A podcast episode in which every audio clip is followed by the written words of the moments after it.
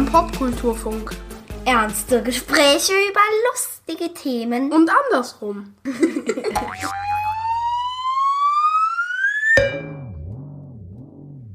Hallo liebe Menschen, willkommen zu einer neuen Ausgabe des Popkulturfunks. Diesmal geht es um das Thema Gier. Ein spannendes Motiv in der Popkultur, ein eher unangenehmes in der Realität. Und da gibt's wie immer eine enge Beziehung und einige Wechselwirkungen. Gut greifbar wird das Thema am Beispiel der Games-Branche, speziell in den App Stores eurer mobilen Devices. Über gierige EntwicklerInnen, MMO-SpielerInnen und Geschäftsleute rede ich in dieser Folge mit Rainer Siegel. Der schreibt seit vielen Jahren über Videospiele und verwandte Themen in verschiedenen deutschsprachigen Medien. Und er ist zusammen mit Conny Lee und Robert Glashüttner Teil des Teams hinter der Games-Sendung FM4 Extraleben für den österreichischen öffentlich-rechtlichen Radiosender FM4. Und jetzt geht's los. Okay, Rainer. Beim Thema Gier finde ich, sollten wir mit dem Aufregerthema anfangen. Und das ist auf jeden Fall, finde ich, ähm, das Thema Gaming, was ohnehin wahrscheinlich ein Schwerpunkt in dieser Folge sein wird, würde ich jetzt mal mutmaßen. Und beim Thema Gier war in den letzten Wochen und Monaten ja auf jeden Fall Diablo Immortal ein großes Thema. Ähm, eigentlich ein gutes Spiel, glaube ich, designtechnisch. Ähm, und wer da nur mal so ein bisschen reingespielt hat, äh, das vielleicht ein paar Tage, ein paar Wochen gespielt hat oder so, der wird das vielleicht gar nicht so gemerkt haben. Aber Diablo kommt sehr unangenehm ab einem gewissen Punkt mit dem Thema Gier um die Ecke. Kann man das so sagen? Ja, das kann man sagen, aber ich glaube, das Grundproblem von Diablo Immortal ist tatsächlich eben eines, eines anderen Publikums, weil Diablo Immortal ist ja bekanntlich ein Free-to-Play-Game. Das heißt, eines jener Spiele, die eigentlich gar nichts kosten, dann aber doch wahnsinnig teuer sind, weil sie eben, passt zum Thema eben, recht gierig drauf aus sind, uns doch noch das Geld aus der Tasche zu locken. Das ist, wie gesagt, überhaupt nichts Neues. Das gibt's in Videospielen schon mindestens seit zehn Jahren. Der Markt ist riesengroß. Das ist der größte Games-Markt überhaupt. Der ist milliardenschwer. Also es wird mit keinen Spielen so viel Geld gemacht, wie mit denen, die nichts kosten. Kleines Paradoxon. Äh, und bei Diablo ist es eben so, Diablo ist ja eine ganz altbekannte Games-Marke. Das gibt's ja schon seit über 20 Jahren, die Marke von Blizzard. Und die steht für ein großes Fantasy-Gothic-Rollenspiel. Also für eine, eine große Games-Tradition. Und natürlich waren die Fans aus dem Häuschen, als es damals geheißen hat, ja, es kommt jetzt ein neues Diablo.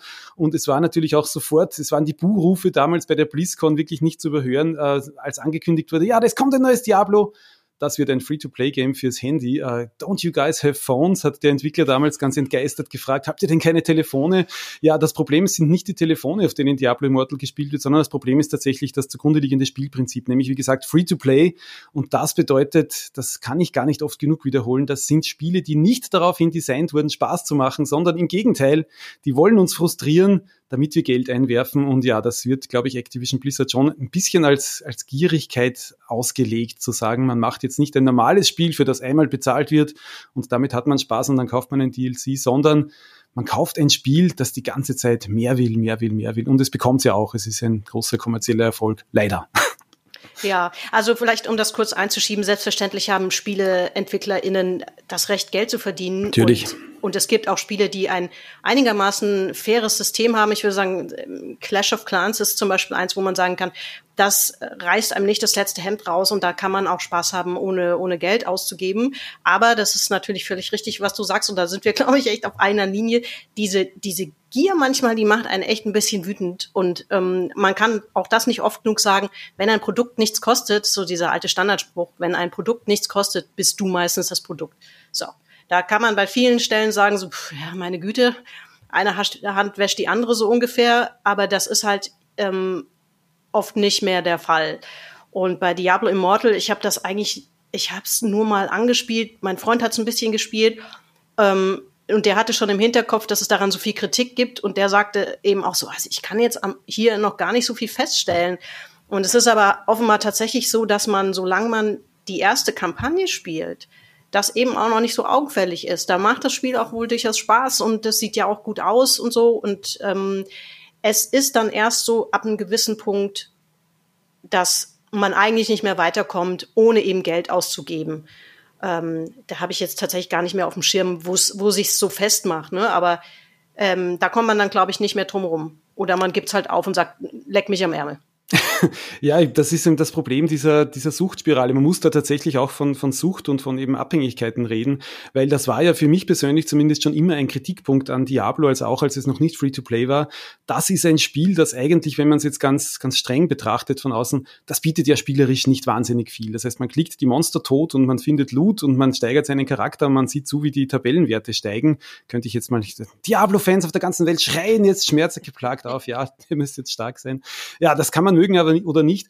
Der Punkt ist, diese Spiele sind deswegen so erfolgreich, weil sie eben schon ganz lang, schon bevor es eben um Geldeinwurf nachher ging, weil es eben, sie eben darin, hin, darauf hindesignt waren, dass sie eben diesen Endorphinausstoß im Gehirn mehr oder weniger perfekt getimed gestalten. Das heißt, immer wenn ich mir gerade bei Diablo 2 oder 3, oder 3 gedacht habe, ja, hm, eigentlich könnte ich jetzt ja doch, aber gab es eine Kiste mit tollen Sachen und Beinschoner plus 15, die hatte ich noch nicht. Und dann ist irgendwie das Gehirn wieder eine Zeit lang ganz in Aufruhr versetzt. Das ist wie ein, so ein, ein einarmiger Bandit, da blitzt und rattert alles. Man ist wieder zufrieden und dann, gerade wenn es wieder langweilig wird, kommt die nächste Motivation. Das macht eben das aus. Diese Spiele sind wirklich, das darf man ja nicht übersehen, das sind große Spiele, die sind von Psychologen im Team genau daraufhin designt, dass sich das alles so gut anfühlt, dass man nicht weggehen mag davon. Und das, das Diabolische, könnte man jetzt tatsächlich passend sagen, ist eben, eben, dass sich eben dieses, dieser Suchtmechanismus, also dieser, diese wirklich diese Motivation immer weiter zu spielen, auch wenn man es vielleicht gar nicht unbedingt mehr möchte. Ich kenne viele, die sagen, ja, ich, ich spiele es jetzt schon seit 100 Stunden, warum eigentlich? Ich habe gar keine, keinen Spaß mehr dran, aber dann setze ich mich hin und ist wieder der Abend weg. Äh, genau, wenn sich dieser psychologische Suchtmechanismus mit eben dem Geldeinwurf verbindet. Also wenn die Motivation dann irgendwie dadurch noch gesteigert wird, dass, ja, es ist jetzt langweilig, eigentlich müsste jetzt was kommen, aber Vielleicht kommt ja was, wenn ich Geld einwerfe. Diese Super Rares und diese ganzen Items, die ich eigentlich dann nur mehr suche und brauche im späteren Spiel, die kommen dann eben nur mehr oder eher, wenn ich wirklich wahnsinnig frustrierend lange Zeit reingrinde und wirklich viel Zeit meiner Lebenszeit hineinstecke. Das ist natürlich nicht spannend, aber wenn ich Geld einwerfe, wenn ich mir jetzt diese Crystals kaufe um keine Ahnung 5,99, dann habe ich sofort dieses Erfolgserlebnis wieder. Das heißt, diese Mischung ist es, die es sehr gemein macht, würde ich sagen. Und ja, da kann man wirklich den Herstellern durchaus vorwerfen, sie haben eben die große Marke und diese Mechanismen, die sie ja gut beherrschen, wirklich ja, man kann vielleicht einem kapitalistischen Unternehmen nicht vorwerfen, dass es Geld machen will, aber die Art und Weise, wie es hier gemacht wird, ist unverschämt. Weil ich erinnere daran, es wurde ja ausgerechnet, wer seinen Charakter tatsächlich im Endgame mit allen möglichen tollen Bling ausstatten möchte, der muss da wirklich sechsstellige Summen teilweise ausgeben oder zumindest fünfstellige. Das heißt, das geht jetzt nicht mit, ich zahle mal halt 50 Euro und dann habe ich alles, 110.000 Dollar war, glaube ich, so die erste Berechnung, wie viel Geld man reinstecken muss, um bei diesen absurden äh, Drop Rates da irgendwie tatsächlich alles zu bekommen, was man will. Ich glaube, es hat sich später relativiert. Es ist sogar noch viel mehr Geld, was man braucht, weil ihm einfach das alles so geizig wird und so, ja, die wollen das Geld unbedingt und sie geben dir das, was du willst, eben nicht jedes Mal, weil es ihm auch dann noch Zufallsgeneratoren gibt, die eben verhindern, dass das gleich befriedigt mhm. wird. Kann man schon von Gier sprechen, würde ich sagen. Ja, es ist so, es scheint so ein bisschen zu sein wie bei diesem äh, Payback-System, wo es ja auch so Berechnungen gibt, wie viel Geld man tatsächlich ausgeben muss, um sozusagen was zurückzubekommen. Ja, man denkt immer so, ich habe doch aber dies oder jenes, aber ja gut, aber bis dahin hast du halt auch schon auf ein Geld investiert, wo du es gar nicht gemerkt hast oder so. Das ist ja vielleicht dann ähnlich. Ähm, äh, ich finde, also es schlägt sich ja in diesen ganzen Free-to-Play-Spielen vor allen Dingen da nieder, wo man halt länger und intensiv spielt. Also bei mir war das zum Beispiel Pokémon Go so. Das habe ich lange nur so ein bisschen nebenbei gespielt. Dann ist es ja dann oft so, dann hat man irgendwann so einen kleinen Freundeskreis, der spielt, dann trifft man sich mal, dann war dieses gemeinsame Raiden halt auch ganz lustig. Und dann gibt's einen Punkt, wo man merkt, so, ja, scheiße, ich würde jetzt halt gern mit den vier Leuten da einen Raid machen. Und wer das Spiel nicht kennt, ähm, eigentlich war es ja immer so, dass man an diese Arenen, um diese Raids machen zu können, physisch rangehen muss. Man muss irgendwo hinlaufen, ans örtliche Rathaus oder so, um sich für diesen Raid zu treffen. In der Pandemie hat man das ja dann mal ein bisschen angepasst und gesehen, okay, wir wollen jetzt die Leute natürlich nicht alle zusammenbringen, das ist gerade ein bisschen schwierig und hat dann diese Fernraid-Pässe eingeführt.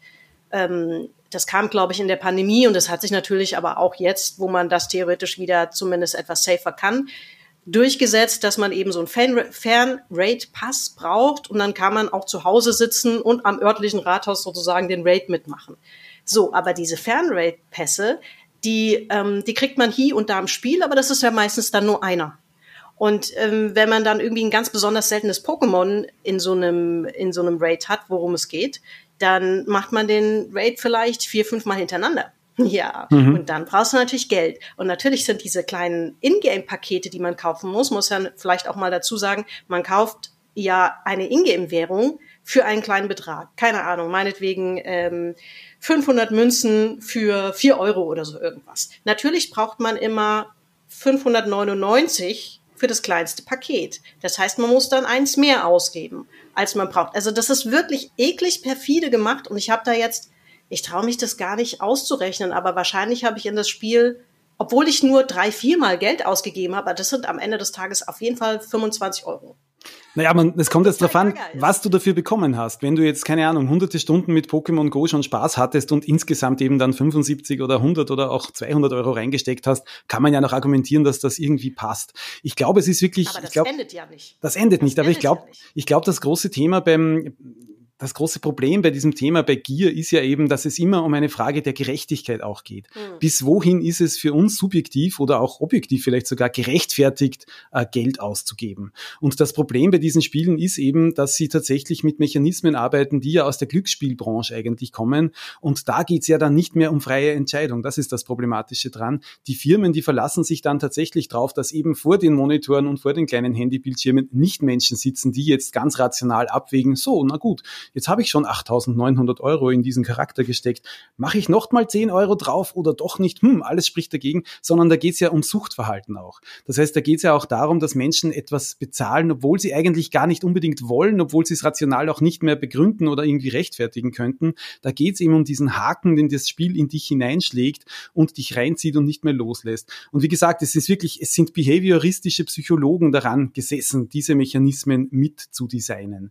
Das sind, da gibt's Bücher, die sind sind eigentlich für einarmige Banditen in Las, in Las Vegas äh, geschrieben worden, wo es eben darum geht, wie hält man die Spieler dabei, lang in einem Spiel zu bleiben? Wie hält man sie dabei, kleine Ausgaben nur zu machen, aber die über einen langen, langen Zeitraum immer wieder 10 Cent reinschmeißen in den einarmigen Banditen? Wie oft muss man die belohnen, dass sie damit nicht aufhören? Wie viel Geld muss zurückkommen bei so einer Belohnung, dass es sich für die Spieler noch auszahlt, weiter Geld reinzuschmeißen, emotional, aber dass die Firma und das Casino natürlich immer noch wahnsinnig viel Gewinn macht. Das heißt, es geht jetzt gar nicht unbedingt um die einzelnen Spieler, die tatsächlich bei Diablo Immortal oder bei ähnlichen Spielen 100.000 Dollar reinstecken. Das sind ein paar wenige, über die können wir gern später noch reden, die sogenannten Wale.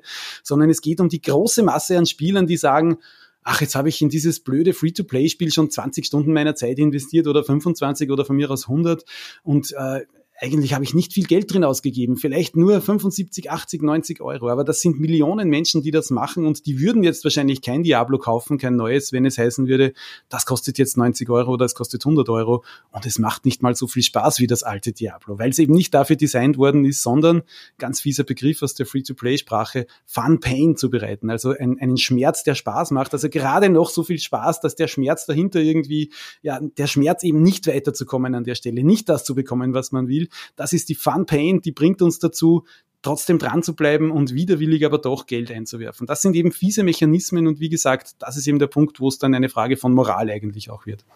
Ja, ich meine, das sehe ich ja schon bei Spielen, wo man eigentlich sagen muss, die kann man jetzt nicht ähm, in, in so eine Ecke stecken. Ja, das ist ja schon bei World of Warcraft so. Natürlich, Natürlich ja. da zahle ich monatlich Abogebühren, die sind einigermaßen überschaubar, beziehungsweise sind überschaubar, sonst gebe ich in diesem Spiel kein Geld aus. Aber da, natürlich ist, äh, ist so ein MMO-Spiel auch in Teilen ein bisschen mühselig. Das weiß jeder, der mal eins gespielt hat. Man muss halt grinden, man muss braucht diese oder jene Gegenstände, man muss sich da irgendwie für Raids vorbereiten und und solche Dinge. Und dann will man vielleicht noch ein besonderes Reittier haben und so weiter und so fort. Und dann ist es manchmal auch fast ein bisschen mühselig. Und ich spiele im Moment gerade mal wieder nicht so viel. Ähm, aber ich, ich kann das ja auch nicht, ähm, ich, ich kann mich von diesen Charakteren halt tatsächlich auch nicht trennen, weil ich spiele seit 2004.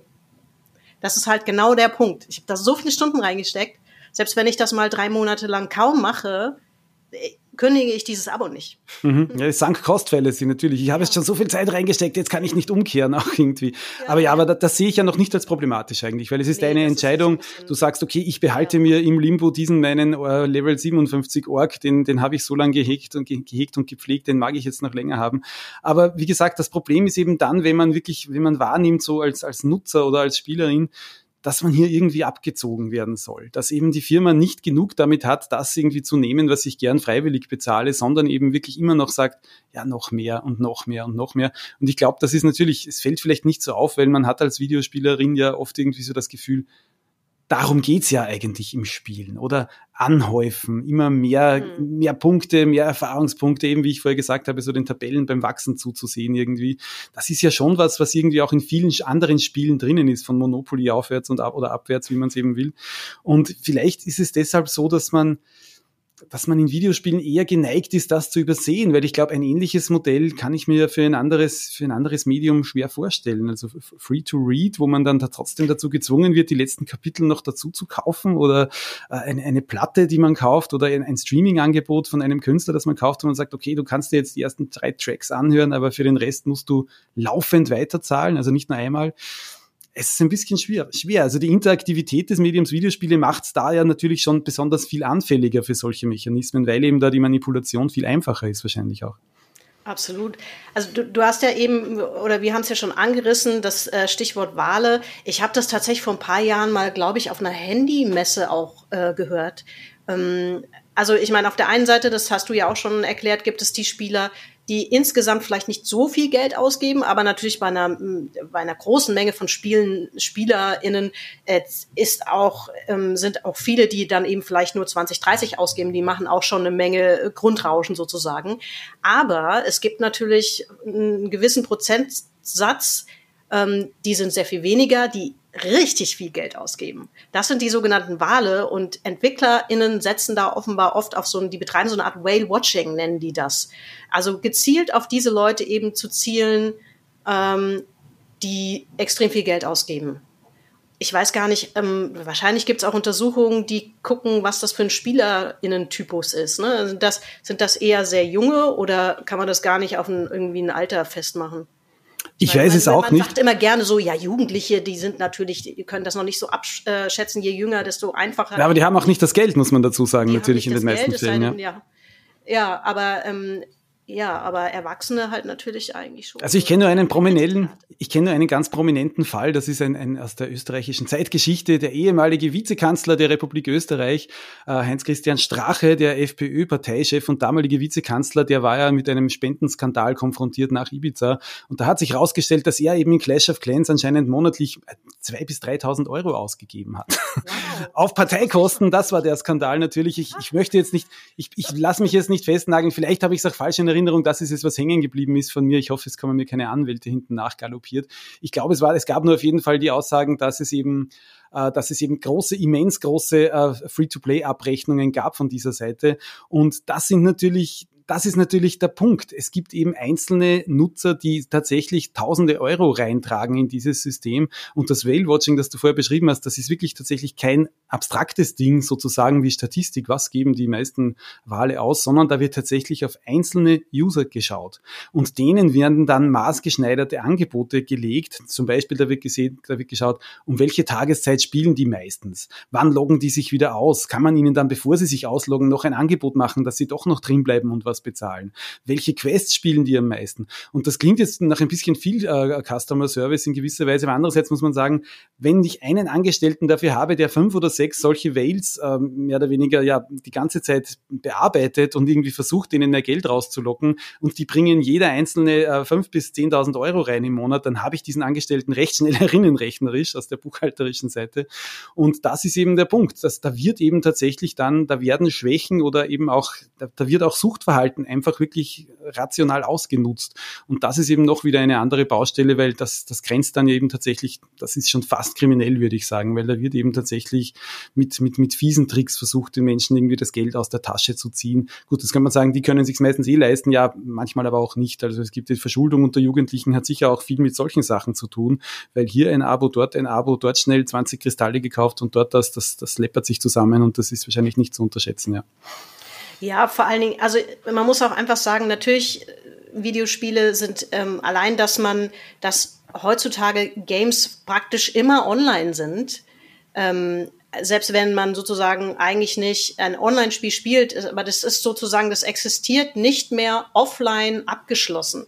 So, das heißt, dass natürlich ähm, die Firmen, die Entwicklerstudios auch immer die Möglichkeit haben, praktisch live zu überprüfen, was passiert da gerade und natürlich eingreifen können. Wohingegen jetzt, keine Ahnung, ein Kinobetreibender nicht, ähm, der kann draußen äh, köstliche Nach mit köstlichen Nachos Geruch locken und das für 9,80 Euro verkaufen.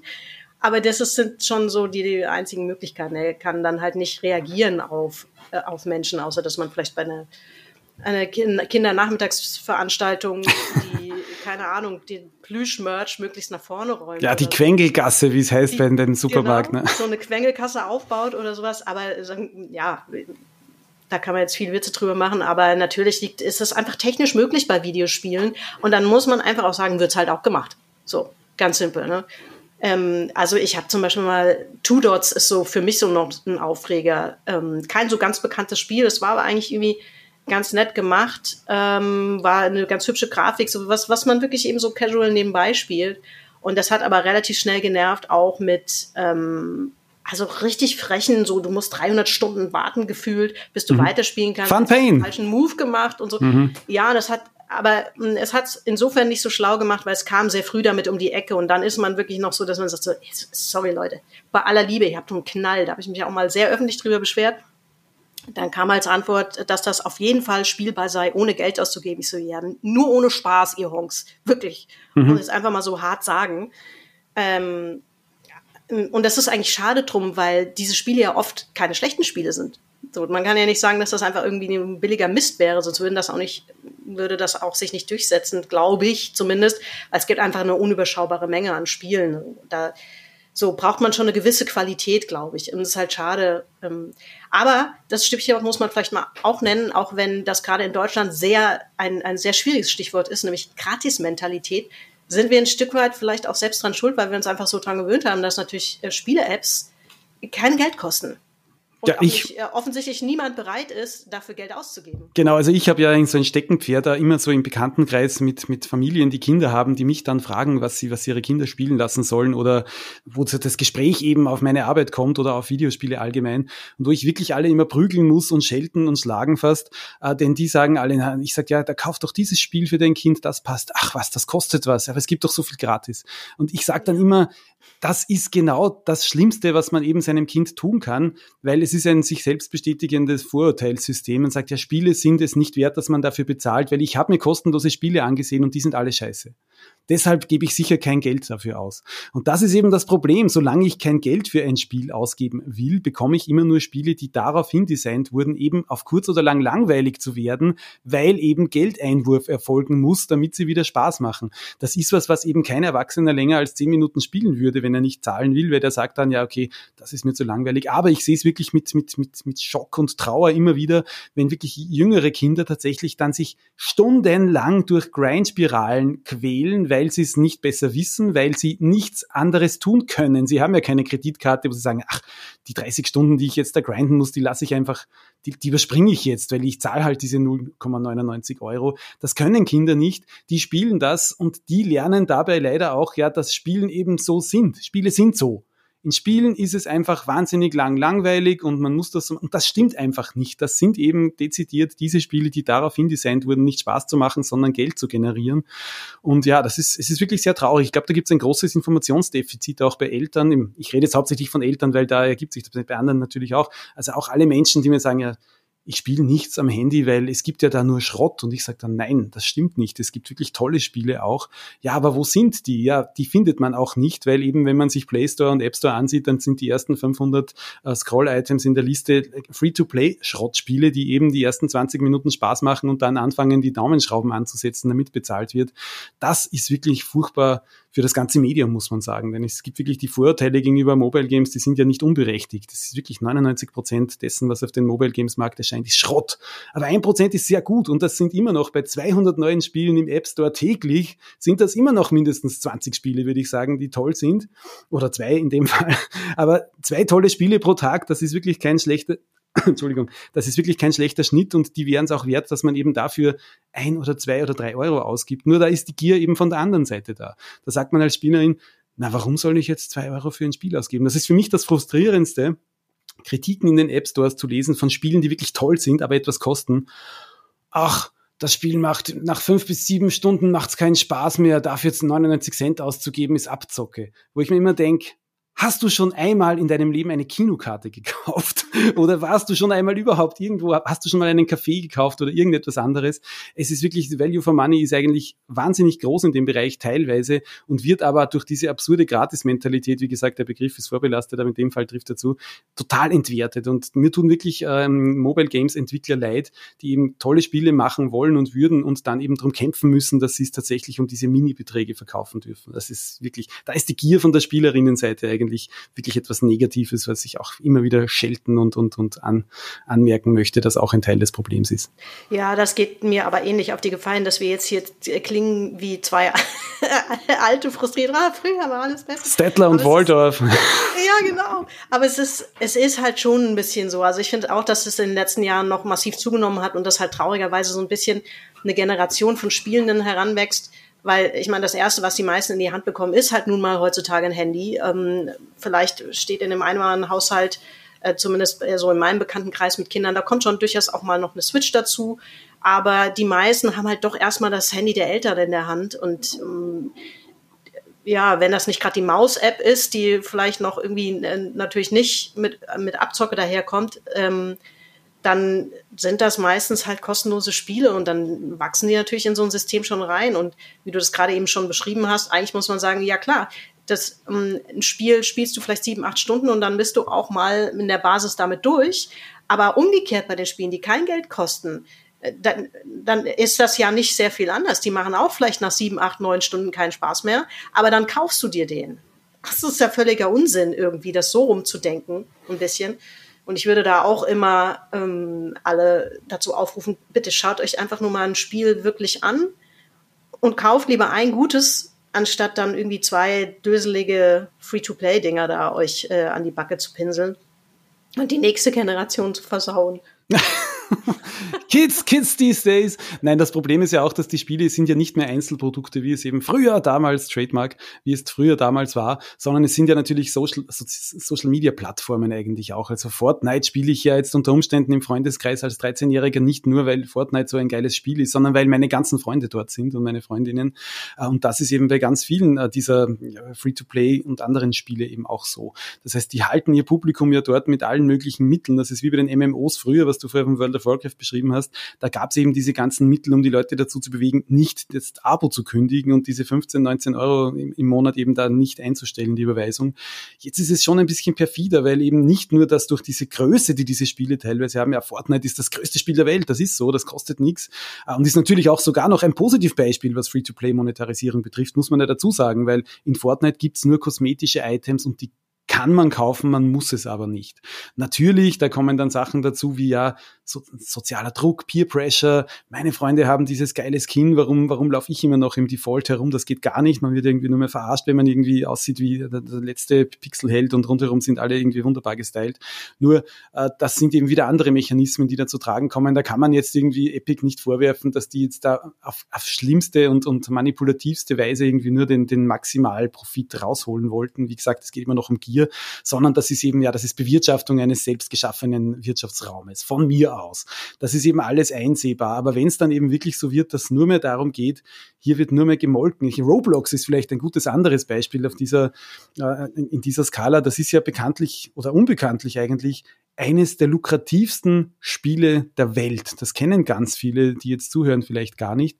Roblox ist ähm, eine Art Games-Baukasten, wird hauptsächlich von Kindern und Jugendlichen gespielt. Das ist eine 3D-Umgebung, ähnlich Minecraft, in der man eigene Spiele und Spielideen ganz leicht prototypen und eben seinen Freunden und so zur Verfügung stellen kann. So, das perfide dran, was uns zum Thema Gier wieder zurückbringt, ist jetzt das. Ähm, du kannst als Roblox äh, kreativer, das heißt, wenn du jetzt 15 bist und hast einen tollen Level in Roblox, Roblox gebaut oder einen kleinen Spielplatz, auf dem etwas Interessantes passiert und du stellst den in den Store und verlangst dafür einen Dollar. Und es wird plötzlich wirklich von hunderttausenden Menschen begeistert gespielt, dann verdienst du was dran, das stimmt, du bekommst Einnahmen, aber Roblox selbst, also der Plattformanbieter, der verdient einen so absurd hohen Cut, ich glaube, das geht über 40 Prozent oder so, 30, 40 Prozent, ich habe die Zahlen jetzt nicht im Kopf. Das heißt, Roblox selbst verdient seine Milliardengewinne, das sind wirklich Milliarden, damit, dass eigentlich Kinderarbeit vermarktet wird und in die Kassen gespült wird von diesem Anbieter. Das ist auch wieder der Punkt, wo, man sich denkt, ja, es wird jetzt wirklich wieder dieses Medium und dieser Umgang, damit der eigentlich toll wäre. Das ist eine kreative Games-Plattform, wird wirklich ins, auf, auf perfid spätkapitalistische Art und Weise jetzt in dieses Modell hineingepresst und es kommt unten ganz viel Geld raus, damit dass Teenager wirklich viele Stunden ihres Lebens mit etwas Kreativem verbringen und die haben unter Umständen dann nachher nicht einmal irgendein Recht darauf, weil eben die Terms of Service verbieten, dass du das außerhalb irgendwo verkaufst oder etwas anderes damit machst. Das sind irgendwie Geschäftspraktiken, die eigentlich, die kann man nur mal als unmoralisch bezeichnen. Das ist eigentlich ein, ein, Skandal, den aber keiner bemerkt, weil das sind eben die Spiele, die sind ja gratis, es ist ein bisschen kreativ, machen wir das doch. Minecraft kostet immer noch 1999, gibt eh was anderes auch die Gier von beiden Seiten in dem Fall. Ja, ich meine, ähm, also nicht nur unethische Praktiken, sondern möglicherweise ja auch welche, die eine gewisse strafrechtliche Relevanz haben. Aber das ist das alte Ding, wo kein Kläger, da kein Richter erstmal kommen, die vielleicht. Alles Neuland, durch, ne? Weil sich das, genau, das berühmte Neuland, weil sich das keiner so genau anguckt und dass er erstmal irgendwo landen muss, dass irgendjemand sagt, okay, Leute, so nicht. So, was vielleicht ja auch noch passieren wird, aber ähm, meines Wissens ist das, äh, gibt es noch keinen Fall oder so, wo, wo sich jemand das mal angeschaut hat, außer von den berühmt-berüchtigten Handy-Klingelton-Abos Handy oder so, die sind natürlich einfach auch irgendwann mal wieder vom Markt verschwunden. Ähm, da gab es, glaube ich, schon den einen oder anderen Fall, der auch vor Gericht gelandet ist, aber ähm, ich glaube, jetzt in jüngster Zeit wüsste ich zumindest keinen. Ähm, wir haben über MMOs schon am Rande ein bisschen gesprochen. Ähm, World of Warcraft ist natürlich auch ein Stichwort, was hier schon gefallen ist. Da kann ich nur ähm, so ein bisschen anekdotisch erzählen. Also erstens mal bei einem Fantasy-Spiel oder bei einem Fantasy-Rollenspiel ist ja ohnehin so die Hatz auf Schätze und, und, und Loot und so weiter. Das ist ja sozusagen systemimmanent. Das gehört, das ist ja Teil des Themas auch. Ne? Und ich ähm, erinnere mich noch, dass es mittlerweile ein bisschen anders geregelt, aber am Anfang war das so, dass wenn man in so einem Dungeon da sich durch 287 Orks geprügelt hat und am Ende dann vor der Schatzkiste stand oder, oder dem äh, Endboss äh, irgendwas entrissen hat, das, da musste man würfeln in der Gruppe was äh, um, um den ge fraglichen Gegenstand. Und dann kommt, musste man am Anfang noch auswählen, ob man Bedarf hat oder tatsächlich wortwörtlich Gier. Mhm. Sprich, ob man es nur haben will, weil man so, ich brauche den Gegenstand da nicht, kann den nicht nutzen, aber ich würde ihn halt verchecken. Hier schön. Für teuer Geld. Im Auktionshaus oder wo auch immer, auf welchem Marktplatz. Äh, auf dem, wir reden hier von legalen Marktplätzen natürlich im Spiel. So. Ähm, und ich war immer wahnsinnig unsicher. Das hat mich total unter Druck gesetzt, weil äh, natürlich wusste ich, okay, das ist jetzt ähm, diese Waffe, die ist für mich geeignet, weil folgender Wert ist für mich relevant. Das weiß ich natürlich schon. Aber also diese, diese ganzen Statistiken und Spezifikationen, die sind so ausgefeilt, dass, ähm, dass ich, dass mir halt auch schon passiert ist, dass ich Gier gesagt habe, voller der Angst. Ich sag fälschlich Bedarf und alle sind sauer dass irgendjemand dann mich anflüsterte und sagte, wieso sagst du denn da Gier? Du hast da definitiv Bedarf. So, ja, okay, gut. Das hat mich wahnsinnig unter Druck gesetzt, weil man will auch nicht als gierig dastehen, auf der einen Seite. Auf der anderen Seite, wenn du Bedarf sagst und irgendjemand sagt, warum klickst du denn da jetzt auf Bedarf? Das kannst du doch gar nicht benutzen. Du Aber das ist eigentlich ein, ein, ein, moralisches Regulativ, das aus der mehr oder weniger aus der, aus der gesellschaftlichen Ecke ja. dann kommt. Also ist, deine Freunde könnten dich jetzt irgendwie verachten, wenn du jetzt da zu gierig bist oder so. Das heißt, Greed ist gut, in dem Sinn eben nicht dann eigentlich.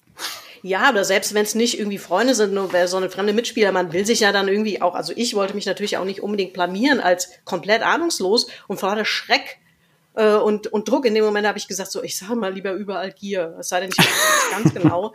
Weil in dem Fall war Gier dann manchmal tatsächlich, habe ich immer gedacht, so die bessere Wahl, weil ich nicht einfach Bedarf behaupte, obwohl ich ihn vielleicht gar nicht habe. Weil mhm. ich mal wieder nicht aufgepasst habe und nicht so genau auf die Statistiken von dieser Waffe oder von diesem Rüstungsgegenstand geguckt habe oder so. Das ist ja me sowieso mega anstrengend ja, zusätzliche moralisch-psychologische Komponente in World of Warcraft, die viel zu wenig beleuchtet ist eigentlich auch Absolut. in gewisser Weise. Ne? Absolut. Ich meine, es sind ja, ich meine, so MMOs, ähm, egal jetzt, ob das was Rollenspiele sind oder sowas wie EVE Online, das ist ja auch so das klassische Langzeit-Gegenbeispiel, das ist ein Science-Fiction-Spiel. Ähm, aber so solche Massive Multiplayer Online-Spiele sind natürlich ohnehin schon so kleine Wirtschaftssysteme in sich, ne? um, um Werte, die es vielleicht real gar nicht gibt. Die sind einfach anfällig für Manipulation von allen möglichen Seiten und speziell Eve Online zum Beispiel weiß ich noch, weiß gar nicht, wie da jetzt mittlerweile der Stand ist, aber dadurch, dass da noch weniger Regulatoren am Werk waren oder dass es weniger Regeln gab, was viele Spielende ja einfach geschätzt haben, weil das, weil das sozusagen äh, eben auch viel Spaß ausgemacht hat. Aber das bedeutete da, dass man auch wirklich richtig krass um sein digitales Hab und Gut gebracht werden konnte. äh, wo man das Gefühl hat, Entschuldigung, aber das ist doch jetzt hier gerade schwerer Raub. Man hat meinen Absolut. überfallen und mir alles abgenommen. Das kann nicht wahr sein. Das kann nicht euer Ernst sein. So, ja doch, das geht schon. Ganz genau, das geht. Und das finde ich auch interessant, eben, dass diese, dass diese Systeme dann, wenn wirklich echte Menschen interagieren und da halt so irgendwie so das freie Spiel von Angebot und Nachfrage etc., die berühmte unsichtbare Hand der ganzen Marktmodelle irgendwie wirklich zur Anwendung kommt, dass man da sieht, dass das oft dann wirklich auf absurde Art und Weise sofort aus dem Ruder läuft, wenn nicht reguliert wird. Ebenso, das ist der, der Albtraum aller Wirtschaftsliberalen, wirklich ein System, das wirklich einfach un, unbegrenzt durch Gesetze oder ähnliches, das, das läuft auf Raubrittertum und, und, und Mord und Totschlag hinaus auf kurz oder lang. Ich finde es auch interessant, Yanis Varoufakis, der ehemalige griechische Finanzminister, ein ganz berühmter Mann, der war ja, ich glaube, ich glaube, vor seiner Bestellung zum Politiker war der ja, glaube ich, bei Valve Software äh, tatsächlich als Ökonom beschäftigt und hat sich damit beschäftigt, wie eben äh, jetzt Ingame-Ökonomien aussehen können oder müssen, damit sie eben funktionieren. Weil in dem Fall ist es ja so, es soll ja Spaß machen. Das ist ja eigentlich der Punkt. Das ist in der realen Wirtschaft ja nicht so, da soll wer reich werden, zumindest das Ganze nicht so weit kippen, dass die Reichen an den nächsten Laternenmasten aufgehängt werden. In Spielen ist es ja so, es soll so lang irgendwie ausgeglichen sein, dass neue Spieler, die ins Spiel einsteigen, nicht sofort von vornherein keine Chance haben gegen jenen, die schon lange da sind und hyperreich sind. Das wäre zwar dann vielleicht Realismus, aber macht eben nicht besonders viel Spaß. Man macht es ja doch freiwillig im Gegensatz zum Leben im realen Kapitalismus. Und äh, das ist schon ein interessanter Balanceakt, muss man sagen, dass man eben ein paar Interessen gegeneinander aufwiegen muss da. Einerseits natürlich, ich möchte es nicht Gier nennen, sondern einfach das natürliche Bedürfnis eines Software- oder Spieleanbieters, da Geld zu machen, weil die machen das ja auch nicht aus Menschenfreundlichkeit, sondern eben damit Geld reinkommt, ist ja auch ein Aufwand. Du hast vorher schon gesagt, soll soll jetzt hier nicht davon reden, dass jeder Games-Entwickler, der seine Spiele nicht verschenkt, ein Verbrecher ist. Das kann man natürlich nicht so sagen. Das ist schon ein Wert, der soll auch belohnt werden. Aber es ist eben immer die Frage, inwieweit das moralisch vertretbar ist und inwieweit das auch eingesehen wird von jenen, die mehr oder weniger das Geld bereitstellen. Weil habe ich jetzt wirklich das, ich, ich habe ja kein Problem damit, einen Einzelentwickler mit einer 5-Euro-Spende zu unterstützen oder mit, einem, mit einer Bezahlung einfach. Also ich muss nicht mal spenden, sondern einfach dem das abzukaufen. Habe ich das Gefühl, das ist ein guter Tausch. Aber wenn ich jetzt einem Riesenkonzern wie Activision Blizzard dafür, dass mich eben dieses nagende Gefühl, dass das Spiel erst ausgelöst hat, irgendwie in mir, dass das weggeht, dass ich dann nochmal meine, meine, meine Taler auf diesen 100 Millionen Dollar Haufen rauflege, die die in einem Monat Diablo Immortal reingespielt haben, da ist das Gerechtigkeitsgefühl halt nicht mehr so ausgeprägt. Also ich denke mir jetzt Bobby Kotick wirklich tatsächlich noch noch einen Margarita irgendwie zu bezahlen, den er am Schluss seines Arbeitstages da trinkt, wo er in den letzten 25 Sekunden mehr Geld verdient hat als ich im ganzen Jahr.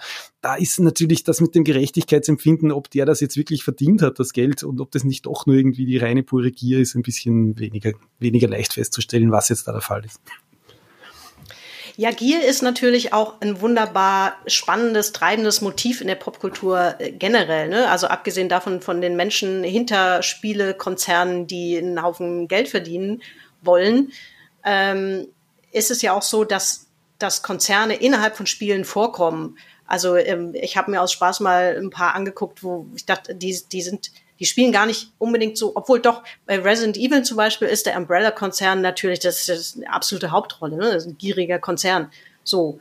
Äh, oder bei Max Payne, da ist es nicht ganz so, liegt es nicht ganz so auf der Hand. Da gab es auch eine, ich glaube, Asier Corporation, mhm. hieß die, bin mir nicht mehr ganz sicher, die so eine äh, ähm, Designerdroge hergestellt haben und damit äh, wahnsinnig viel Geld auch verdient haben. Das war ja auch so ein treibender Motivator in diesem ganzen, in dem Spiel auch unter anderem ähm, so, dass es kommt auch davor. Und ähm, filmisch ist es so, da sind mir tatsächlich spontan nur Sachen eingefallen, die ohnehin auch auf der Realität beruhen, ne? also die auch sehr unterhaltsam waren. Wolf of Wall Street zum Beispiel, wahnsinnig unterhaltsamer Film, gibt auch viel, was man daran kritisieren könnte oder so, aber der war schon irgendwie irgendwie natürlich, das ist gutes Popcorn-Kino, das ist gut besetzt und viele witzige Sachen drin. Ähm, aber tatsächlich gibt's, hat es natürlich einen realen Hintergrund. Ich glaube, der wie hieß er denn der eigentliche Wolf of Wall Street? Ich habe vergessen, wie der, wie der Unternehmer hieß. Aber der taucht am Ende, glaube ich, sogar mal auf. Als mhm. in so einer kleinen Cameo. Der ist heute irgendwie als Motivational Speaker oder Coach unterwegs.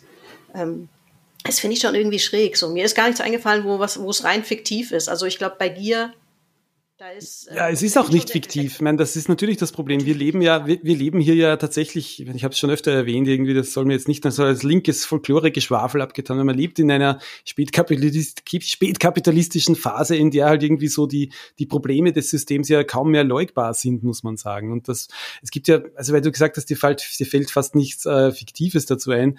Ich glaube, also in der Science Fiction ist es ja tatsächlich so, dass die Evil Corporation äh, so als Motiv, das ganze ganze Cyberpunk-Genre ist ja quasi auf diesen Grundfesten aufgebaut, dass eben die großen Firmen, die nur auf, auf Geld setzen, das ist mehr oder weniger so die Reaktion auf die 80er Jahre, auf die realen, in der eben dieser Kapitalismus und Neoliberalismus tatsächlich irgendwie so in diese Endphase übergetreten ist, wenn man so will, wo es eben tatsächlich nur mehr um Dominanz geht und wo auch die, wo, wo die, wo die Firmen tatsächlich die Staaten an Macht übertreffen ums Vielfache. Das sind eben so die berühmten, ja, Wayland Yutani, wenn man Alien irgendwie da nimmt, diese große, der große Konzern, Konzern, der nur ums eigene, ja, um, um die, nur wegen Geld mehr oder weniger da quasi so die Ausrottung der gesamten Menschheit in Kauf nimmt, indem er eben das Alien unbedingt erforschen will oder so.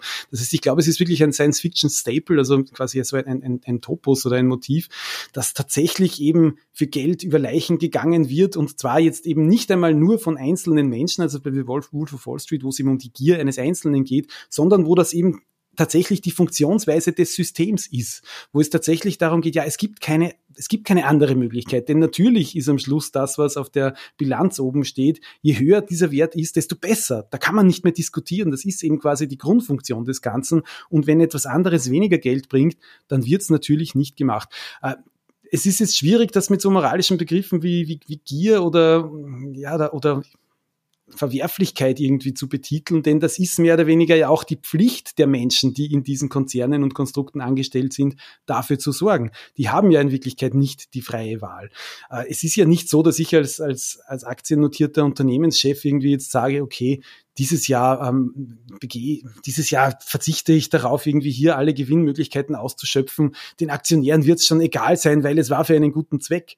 Der wird nicht lange irgendwie an, an, der, an der Spitze der Pyramide stehen bleiben können, weil eben ganz selbstverständlich und tatsächlich das ist wirklich befreit von jeder Moral. Das Ziel einer solchen Unternehmung ist es eben, mehr, mehr, mehr, mehr, mehr anzuhäufen. Und alles andere wäre ja wäre in gewisser Weise sogar nicht nur eine berufliche Verfehlung, sondern möglicherweise sogar rechtlich belangbar. Wenn die Aktionäre sagen, hier wurde darauf verzichtet, diese und diese Möglichkeiten wahrzunehmen, das hat die Firma geschädigt, dann muss man sich ja unter Umständen auch belangen lassen. Das ist ja das Problem an dem Ganzen.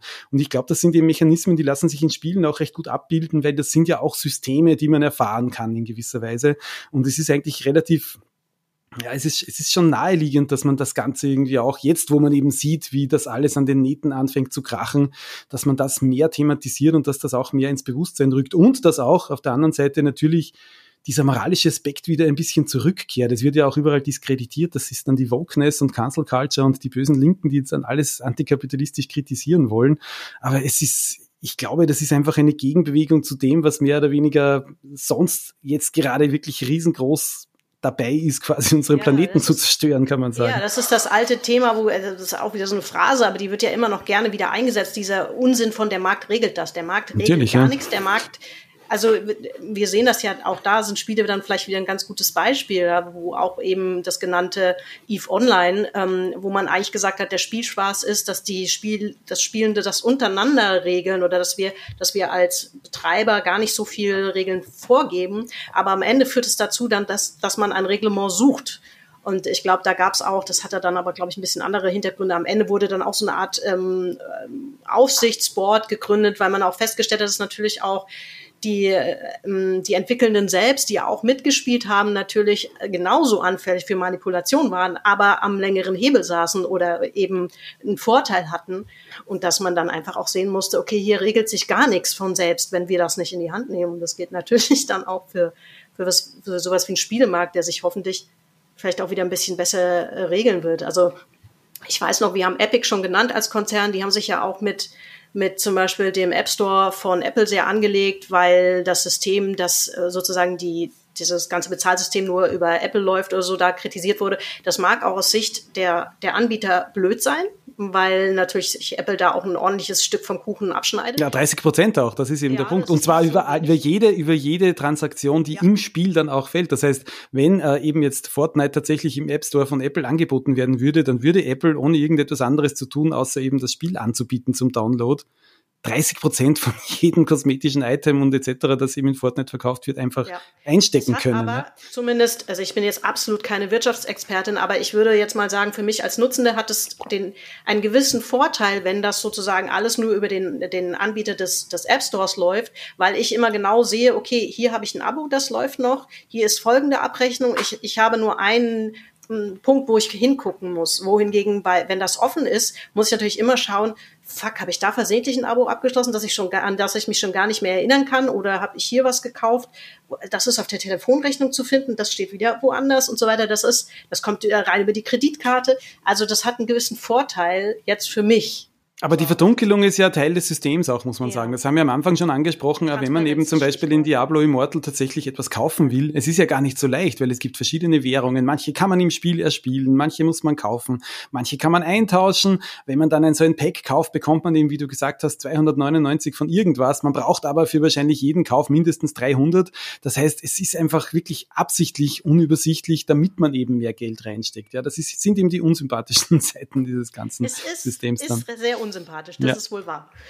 Ähm, jetzt habe ich ein bisschen mein, also Faden verloren will ich nicht sagen, aber ich gucke gerade so auf meinen Zettel. Wir, wir haben, wie schon vermutet, einen, einen, großen Fokus natürlich auf Spiele gelegt, weil das einfach irgendwie nahe liegt, so ähm, äh, da am ehesten drauf zu schauen. Vielleicht, ich habe, vielleicht machen wir an der Stelle mal einen, einen Break und gucken, was würden wir denn empfehlen, was ein schöner Gegenpunkt ist, wo man sagen kann, das ist ähm, zum Beispiel ein Spiel, was überhaupt nicht auf irgendwelche, ähm, also so gut wie gar nicht. Also das ist ja immer eine Frage, wie man Gier definiert. Ähm, natürlich ist bei fast allen Spielen ein gewisser Erfolgsfortschritt will man, will man Erfolge haben, will man im Spiel vorankommen und so weiter. Und das äh, triggert so ein bisschen Ehrgeiz, aber Ehrgeiz ist natürlich nicht das gleiche wie Gier oder Habgier.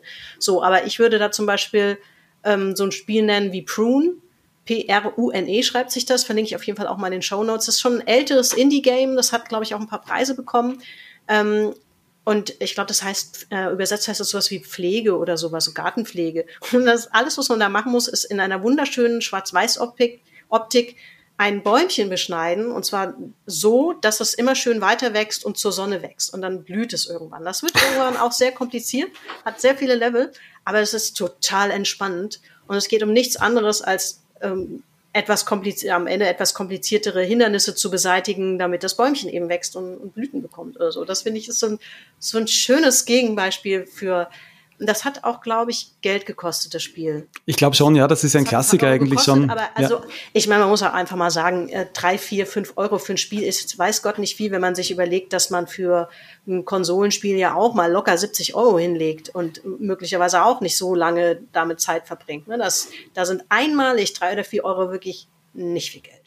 Ja, also das ist immer, immer wenn man über solche Sachen redet, dann fällt mir auf, es gibt ja eigentlich wirklich so viele Spiele und so viele unterschiedliche Spiele, dass keine Aussage über Spiele allgemein eigentlich richtig ist in dem Sinn. Mhm. Man kann halt ja, nur sagen. Als würde man eine Aussage über Literatur treffen. Ganz genau, oder Musik, ja. Musik, Musik klingt schön. Okay, gut, ja, danke. ähm, es ist so, dass ähm, das Spiel, das du beschreibst und ganz viele ähnliche, die eben da so ein bisschen, bisschen sich wegwenden von dem Klassischen, was man eben in Spielen immer so hat, du hast genannt, eben so ein bisschen Wettkampf, ein bisschen so sammeln und eben diese, diese Sammeln und Jagen in gewisser Weise, diese Bedürfnisse, diese urmenschlichen dazu befriedigen die, die kippen dann leicht einmal in etwas, was man eben Gier nennen könnte. Oder das, wenn das das Zentrum des Spiels ist, also eine Survival-Sandbox wie jetzt zum Beispiel Valheim, die wäre ja in gewisser Weise, könnte man sagen, ein Gegenmodell könnte man auf den ersten Blick meinen, weil da geht es eben nur darum, in dieser Fantasy-Welt, in dieser nordischen hier, ja, sich, sich anzusiedeln und aber natürlich, dann geht es dann um, ich muss hier Bäume fällen, damit ich meine Häuser bauen kann. Äh, ich, ent, ich entwalde ganze Landstriche, damit ich dann meine riesige, ambitionierte ähm, Konstruktion errichten kann. Das heißt, in ganz vielen Spielen ist es dann im Endeffekt doch so, dass ich hier eine Ressource habe und die Ausbeutung dieser Ressource dann die Aufgabe ist. Und das, das kippt tatsächlich wirklich eigentlich in, in genau das, was mehr oder weniger so die industrialisierte Gesellschaft mit dem ganzen Planeten gemacht hat. Immer mehr einfach, mehr oder weniger einsammeln und bauen, immer voran, also nur nicht, nur nicht stagnieren. Stagnation ist das Schlimmste. Solche Spiele gibt es natürlich jede Menge. Es gibt da auch das, das Sprichwort von der, also das, das Wort von der Workification. Also ganz bekannt ist natürlich die Gamification, wo eben versucht wird, also als, als Mechanismus Spielelemente in die reale Welt zu bringen, damit das Lustige ist, dass sie Punkte sammeln in der, in der, in der App vom Supermarkt oder was es da noch alles gibt. Aber das Gegenteil trifft auch zu, nämlich, dass wirklich in vielen Spielen Elemente aus der Arbeitswelt einsickern und äh, ja, das ist, das ist unsere Gesellschaft eben. Also eben tatsächlich zum Schul, in World of Warcraft, ich muss jetzt 15, ähm, ich muss 15 Wildschweine erledigen, damit ich mir diese, äh, dieses Leder leisten kann, damit ich das Leder habe, damit ich mir Schuhe machen lassen kann. Ich erledige Botengänge. Ich habe eine Arbeit, die ich zu erledigen habe in den Spielen. Das braucht der Mensch vielleicht auch, ein bisschen. Genau, oder, oder ich fahre im Eurotruck Simulator irgendwie die Strecke Mannheim-Düsseldorf irgendwie auf der Autobahn virtuell, damit ich mich von meinem realen Job erhole, wo ich vor einem anderen Monitor sitze. Also es gibt da schon recht perverse, recht perverse Aus aus, äh, recht perverse Blüten, die das Ganze treibt. Aber wie du schon sagst, es gibt auch Spiele, die genau das Gegenteil machen. Es gibt wahnsinnig viele, nur sind die eben nicht die, die erfolgreichsten und die größten. Ja, das ist kein Wunder auch. Ich glaube, man muss aber schon sagen, also eines der erfolgreichsten Spiele der Welt, ich habe es vorher schon genannt, ist vielleicht wirklich einerseits fällt es zwar genau in das, was ich gerade genannt habe, hinein, andererseits ist es aber so eine riesige kreative Spielwiese, dass vielleicht recht viel davon wieder neutralisiert wird und das ist trotzdem Minecraft. Einfach ein Spiel, in dem man wirklich einfach bauen kann, ja gut, man beutet mehr oder weniger diese Welt hier aus, die ist praktischerweise unendlich, sie geht in alle Richtungen, ich kann sie nie fertig ausgebeutet haben, aber trotzdem, also ich glaube, sich tatsächlich mit Spielen zu beschäftigen oder überhaupt mit, ja, mit, mit Kulturprodukten, die eben ein bisschen aus diesem Raster weggehen, das ganz klassisch ist, eben mehr, mehr, mehr ansammeln, das Spielziel ist dann erreicht, wenn ich der Beste bin, wenn ich, wenn ich am meisten habe, das ist schon ein Wert, den Spiele besser, den Spiele gut vermitteln könnten. Sie machen es natürlich nicht immer. Die ganze E-Sports beruht halt auf wirklich Ehrgeiz und Wettkampf. Äh, die ganzen großen Spiele gibt es immer am Schluss einen Gewinner. Wenn wir jetzt die ganzen Battle Royale ansehen, das ist wirklich der brutale Kampf aller gegen alle, kann man sagen. Das heißt, die reale Welt wird in gewisser Weise schon spielerisch abgebildet in Spielen auch. Aber das muss nicht unbedingt sein. Es, können auch andere Modelle drinnen versucht werden. Das finde ich dann auch recht schön. Obwohl ich jetzt sagen muss, äh, mir fällt es jetzt ad hoc wirklich schwer, tatsächlich ein Spiel zu nennen, was mehr oder weniger wirklich so wie deins äh, Prune in dieses, in, in, dieses Genre gut hineinpassen würde, aber weil es auch ganz viele andere Beispiele gibt. Es gibt tolle Adventures, in denen wirklich das Ganze, ich, ich nenne immer Amanita Design als eines meiner Lieblingsstudios. Ähm, es ist Botanicula oder Samorost oder so, also kleine Spiele, in denen mehr oder weniger tatsächlich nur die Freude am Spielerischen irgendwie äh, wichtig ist. Weil vielleicht kann man da zurückgehen auf die Definition des Spielens an sich. Also Johann Heusinger, dieser berühmte niederländische Kulturwissenschaftler, hat es ja definiert als eine Tätigkeit abseits des realen Lebens, die nur äh, ausgeübt wird zum Spaß mehr oder weniger oder unabhängig von anderen Belohnungen. Das heißt, die Belohnung, die ich mehr oder weniger in einem Spiel für mich äh, bekomme. Das heißt, wenn ich jetzt, keine Ahnung, Last of Us 2 durchgespielt habe oder mich in einem besonders schwierigen Level, in, wenn ich mir einen besonders, wenn ich in Civilization einen, einen einen, einen, einen Gegner über, über, überwunden habe, der mich, der mich lang irgendwie gequält hat, Jahrhunderte, dann sind das Belohnungen, mit denen fange ich außerhalb nichts an. Das ist zum Beispiel auch schon wieder ein Unterschied zu eben Free-to-Play-Spielen wie Diablo Immortal, wo ich unter Umständen ja eine dieser Belohnungen tatsächlich dann auch weiterverkaufen kann für reales Geld. Oder eben das Goldfarming, das klassische bei, bei, bei WoW und so. Wenn ich ein Spiel spiele, um tatsächlich für mich äh, eine Belohnung oder einen, einen Wert zu generieren, der außerhalb des Spieles liegt. Wenn ich so lange Gold farme in WoW, bis ich es verkaufen kann auf eBay, dann habe ich kein Spiel gespielt, sondern habe ich meine Arbeit gemacht und dann ist es auch kein Spiel mehr in gewisser Weise, muss man hm. sagen. Ja, vielleicht ist es auch müßig jetzt irgendwie ähm, zu sagen, naja, wir empfehlen jetzt Spiele, die, ja. ähm, die diese die die Gier nicht befriedigen, weder, weder unsere nach bestimmten Dingen noch die von ähm, Entwicklerstudios oder so. Aber irgendwie schien es mir, weil, wir, weil natürlich klar war, wir werden bei dem Thema Gier relativ viel über ähm, Free-to-Play und Play-to-Win und so weiter sprechen, schien mir das irgendwie noch ein ganz gutes Beispiel eben. Prune, wie gesagt, ein älteres Spiel. Ähm, aber es gibt natürlich, wie, die, die Gamescom ist gerade zu Ende gegangen eine unendliche Menge, auch gerade wenn man bei den Indie-Spielen guckt, was ich generell immer sehr gewinnbringend finde, ja, weil man sofort an, an fantastischen Ideen und tollen Grafiken auch hängen bleibt. Und toll, mit tollen Grafiken meine ich jetzt eher, dass es, dass es origineller aussieht, dass man das Gefühl hat, dass jemand auch aus einer Engine, die natürlich für, für viele auch die gleiche ist. Die meisten arbeiten ja mit den gleichen Werkzeugen, aber dann doch irgendwie noch mal was Auffälliges rausholen. Also ich glaube, das ist einfach immer gewinnbringend, sich da noch ein bisschen umzuschauen. Ähm, und generell können wir hier an der Stelle nur aufrufen, was du ja auch schon ganz zu Beginn getan hast. Schaut euch lieber mal ein Spiel an, in das ihr vielleicht fünf Euro steckt oder so, das aber ähm, ja euch nicht mit alle drei Minuten Werbung nervt oder so. Ähm, das, das, das geht ja schon bei bei Spielen los wie, ähm, ich spiele zum Beispiel mit meinem Freund immer ganz gerne so klassische Quiz-Games, so wie Trivial Pursuit oder so.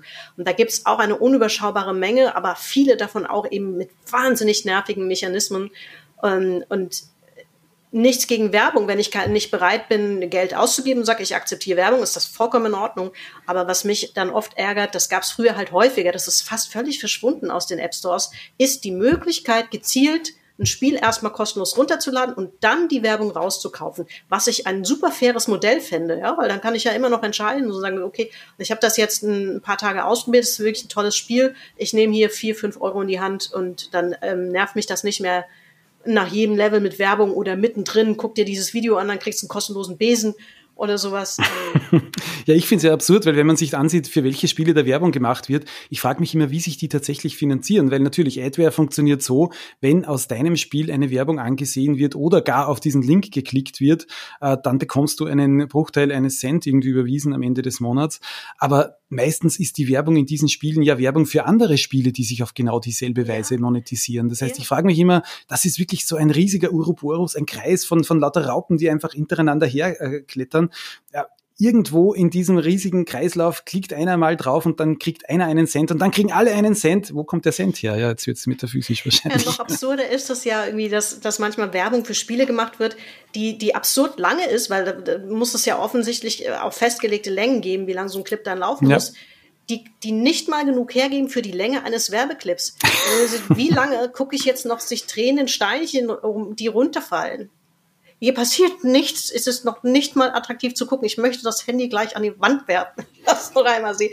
Manchmal hilft ja auch, das, bei diesem einen Quizspiel ich, kann man das tatsächlich so machen, dass wenn es nicht mitten im Level ist, man kriegt, manchmal muss man sich da nämlich für eine zweite Chance einen Clip, einen Werbeclip angucken oder so. Das kann man natürlich nicht unterbrechen.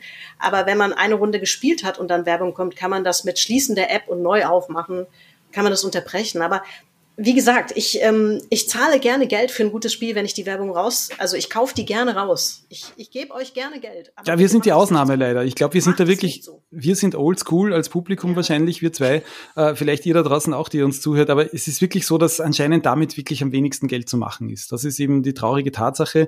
Die Menschen da haben wir die Gier von beiden Seiten wieder. Das finde ich ein interessantes, ein interessantes Resultat dieses Gesprächs. Die Gier ja. einerseits der, der Menschen, die sagen, ja, ich gebe doch kein Geld aus für sowas. Und andererseits eben die Konzerne, die sagen, ja, weil eben die Menschen so gierig sind, dass sie eben kein Geld für sowas von vornherein über die Ladentheke, über die virtuelle wandern lassen, da mache ich das so voll mit Mechanismen, die im Hinter, in der Hinterhand eben dann doch dafür sorgen, dass das Geld reinkommt und die werden dafür immer fieser und immer fieser, weil die Möglichkeit eben da ist. Ich finde Diablo Immortal als, als Einsteiger war wirklich sehr gut gewesen gewählt, weil es eben zeigt, wie, ja, eigentlich wie tief auch mehr oder weniger ein wirklich ein großer Traditionspublisher auf diesem Weg der Gier absinken kann in gewisser Weise. Absolut. Denn ich sage nur, äh, ein neues Diablo, das hätten wahrscheinlich auf den Schlag sofort Millionen Menschen gekauft, äh, auch für Mobile. Das heißt, das wäre ein Erfolg gewesen, ein kommerzieller, traue ich mir hier in der Glaskugel zu erkennen. Aber natürlich nicht ein so großer. Das heißt, wenn es ein normales Diablo gewesen wäre für Mobile, das eben sogar zu einem wirklich für Mobile Games absurden Preis von, keine Ahnung, 10 oder 12 Euro angeboten worden wäre, die hätten das verkauft, wirklich an Millionen, an Millionen Mobile Games Nutzer. Nur hätten die dann nicht monatlich Geld eingeworfen und hätten nicht immer wieder Geld eingeworfen und hätten auf jeden Fall viel, viel weniger Geld eingeworfen, als wenn das Spiel gratis ist. Das bedeutet sofort alle, die sagen, ich gebe nie Geld für ein Mobile Game aus. Warum? Die laden sich herunter, spielen es dann und geben dann doch viel mehr Geld fürs Mobile Game aus. Ja, die Gier von beiden Seiten, ein, ein gemeiner Teufelskreis eigentlich in gewisser ja, Weise. Man würde sich ja wünschen, dass gerade ein großer Konzern wie Blizzard natürlich, der ja eigentlich sozusagen den Background hat, um sich zu erlauben, vielleicht das eben auch mal auszuprobieren, ob das nicht nicht funktioniert. Denn viele kleine, äh, kleinere Studios haben also ein bis fünf Mann Menschenbetriebe. Äh, die haben ja die Möglichkeit vielleicht auch gar nicht. Da habe ich jederzeit Verständnis dafür, dass man sagt, man geht mit einem anderen Modell raus, ähm, weil man sich das in der Form vielleicht nicht leisten kann. Aber größere Konzerne hatten, hätten diese Möglichkeit schon. Also da ist, äh, ja, hoffen wir, dass irgendwann Glauben wir an das Gute in den Konzernen. Ach, das, an das Gute im Menschen zu glauben ist schon schwierig. An das Gute in den Konzernen ist es noch schwieriger eigentlich. Dann. Ja, das ist, das ist tatsächlich vielleicht eine. Streichen wir diese Bemerkung. Vergesst sie sofort wieder. Okay. Ich habe das nicht gesagt. Das ist einfach, ja. Aber ich glaube, wir können an dieser Stelle den, den Sack der Gier erstmal zuschnüren. Das wäre schön. Äh, und glauben weiterhin an das Gute im Menschen, weil eine andere Möglichkeit gibt es nicht, finde ich. Sehe ich Sonst genauso. wird alles sehr traurig. Genau. Und ich muss dazu sagen noch, äh, um das nicht alles in dieser melancholischen Traurigkeit enden zu lassen, man muss sagen, es gab noch nie ein besseres Zeitalter für Videospiele als jetzt gerade. Denn auch wenn alles, was wir gerade gesagt haben, stimmt und ganz viel Scheiße ist, noch nie haben so viele kreative Menschen die Möglichkeit gehabt, ihre Spiele und ihre, ihre, ihre Kulturprodukte quasi selbst zu machen und auch herzugeben. Er greift doch die Chance, hin und wieder mal was davon anzusehen, auch wenn es ein bisschen was kostet. Es gab noch nie mehr Auswahl. Natürlich Segen und Fluch, aber ich, ich, ich kann nicht wirklich traurig sein, dass es von etwas, was ich gern mag, nämlich gute Videospiele, momentan wahnsinnig, wahnsinnig viel gibt, mehr als je zuvor. Gibt auch viel Mist, aber mehr gute Spiele auch als je zuvor. Absolut. Und da kann man jetzt vielleicht an der Stelle, äh, um den Sack endgültig zuzumachen, aber ja. nochmal vielleicht auch aufrufen, denn ähm, im FM4 Extra-Leben, in eurem, in eurer Games-Sendung, ähm, beschäftigt ihr euch ja auch viel mit, mit sehr schönen Indie-Spielen. Also das ist auf jeden Fall mal ein Hörtipp, wenn man denkt, so ja, das ist ja schön, was, zu was ihr jetzt aufruft, aber wo soll ich das alles herkriegen? Im App Store werde ich ja bekloppt, wenn ich da durchsuche. Also es gibt natürlich Medien, die sich die sich regelmäßig so den Indie-Games-Markt oder den Games-Markt überhaupt anschauen und dann vielleicht auch mal den einen oder anderen schönen Tipp geben, das ein bisschen kuratieren für euch. Da werden wir auf jeden Fall in den Show Notes natürlich auch noch darauf hinweisen. Dankeschön. So. Rainer, ich sage an dieser Stelle schon mal vielen Dank und drücke jetzt mal auf dieser, in dieser Aufnahme auf Stopp.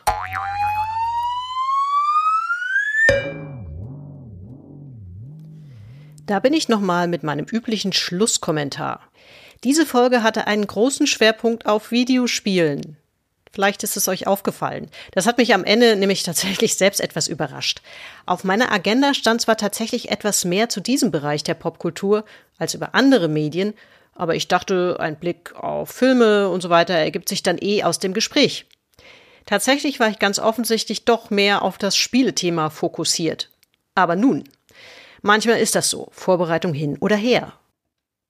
Und noch ein wichtiger Nachtrag zum von Rainer angesprochenen Thema aus der bewegten Welt der österreichischen Politik. Tatsächlich hat der frühere Vizekanzler Heinz Christian Strache wohl ordentlich Geld in Clash of Clans versenkt, wie Rainer beschrieben hatte. Ich zitiere hier aus der Berichterstattung der österreichischen Tageszeitung Der Standard. Der mittlerweile aus der Partei ausgeschlossene Ex-FPÖ-Chef soll monatlich 2.000 bis 3.000 Euro für den Free-to-Play-Titel ausgegeben haben, auf Parteikosten. Diese Behauptung ging zumindest am 27. März 2015 beim Bundeskriminalamt ein. Eingebracht wurde diese von Anwalt M. einem damaligen Vertrauten von Strache. Ein entsprechender Vermerk des Bundeskriminalamts liegt der kleinen Zeitung vor. Darin ist die Rede davon, dass Strache süchtig nach Clash of Clans sei und dabei monatlich 2.000 bis 3.000 Euro aus der Parteikasse verspiele. Der Ex-FPÖ-Chef sprach damals von einem Versehen. Er habe die Mikrotransaktionen tatsächlich tätigen wollen, nicht aber auf Parteikosten. So beteuert Strache, dass er das Geld retourniert und seine eigene Kreditkarte hinterlegt habe. Zitat Ende. So viel dazu. Also, an dieser Stelle bleibt mir zum Thema Gier nicht mehr viel nachzutragen. Für den unwahrscheinlichen Fall, dass ihr Wolf of Wall Street noch nicht gesehen habt, ich fand ihn sehr unterhaltsam und er passt 1a in unser aktuelles Thema. Das tut auch die Doku Ökonomia, wäre ich beinahe drüber gestolpert, die wir im Gespräch nicht erwähnt haben, die aber sehr sehenswert ist. Nämlich, falls ihr, so wie ich, das Gefühl habt, die Regeln unseres Finanz- und Wirtschaftssystems nicht mehr so richtig zu checken und auch die Berichterstattung dazu kaum nachvollziehen könnt. Die Doku erklärt diese teilweise völlig abstrakten Regelsysteme mit ganz simplen Bildern und einfachsten Mitteln. Gibt's noch bis 8. November 22 in der Dreisat-Mediathek. So, nun bin ich an dieser Stelle auch fertig und sage wie immer an dieser Stelle, ich hoffe, diese Folge hat euch wieder gut unterhalten, inspiriert und informiert. Bis zum nächsten Mal. Tschüss!